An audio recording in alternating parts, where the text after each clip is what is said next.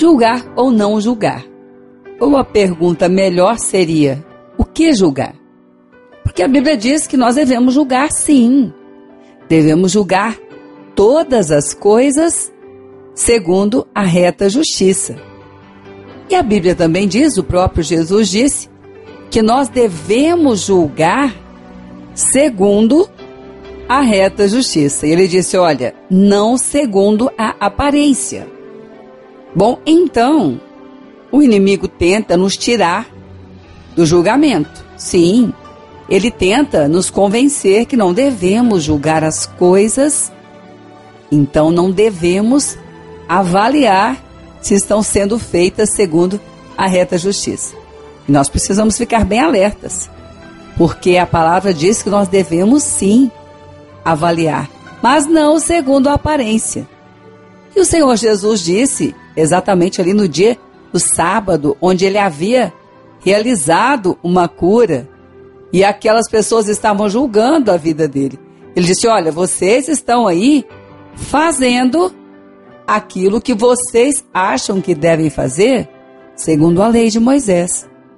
Mas eu estou agora realizando algo tremendo, uma cura no dia de sábado. Vocês estão julgando pela aparência.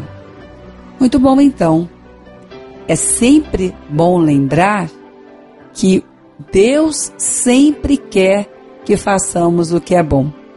Sempre quer que façamos aquilo que provém dele.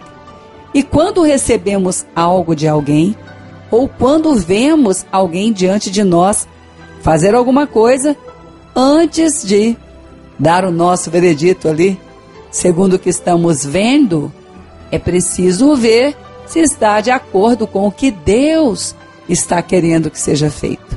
Essa é a reta da justiça. Essa é a justiça do Senhor é que nós somos muito rápidos. E aquilo que está diante dos nossos olhos, o que aparece, realmente é bem mais fácil de avaliar. Nós nem esperamos. O coração já está avaliando. Mas o que ele está dizendo é que nós temos que olhar a reta justiça. Às vezes vemos uma discussão de crianças, filhos, ali perto, já chegamos pela aparência e damos o nosso ali veredito e damos ali a nossa justiça, porque estamos ali para isso. Os pais, os educadores têm que dar. Sim, eles têm que avaliar. Eles têm que, naquela hora, ser o ponto ali mediador para aquele equilíbrio. Um pai não pode ser omisso, uma mãe não pode ser omissa, um educador em uma sala de aula não pode ser omisso. Ele está ali para isso. E julgar as coisas e ouvir aquelas expressões e considerar para depois dar a própria avaliação, que com certeza vai dar continuidade ali ao processo daquele dia, da aula ou em casa, é necessário. Então, não escute a voz mentirosa do inimigo dizendo que você não deve julgar. Porque o que não devemos fazer é acusar. Sim, com certeza. Não devemos acusar em julgamento quando alguém diz para você: Você acha que essa pessoa vai para o céu ou vai para o inferno? Ora, o Senhor não nos fez juízes para isso. O que nós estamos julgando são as ações.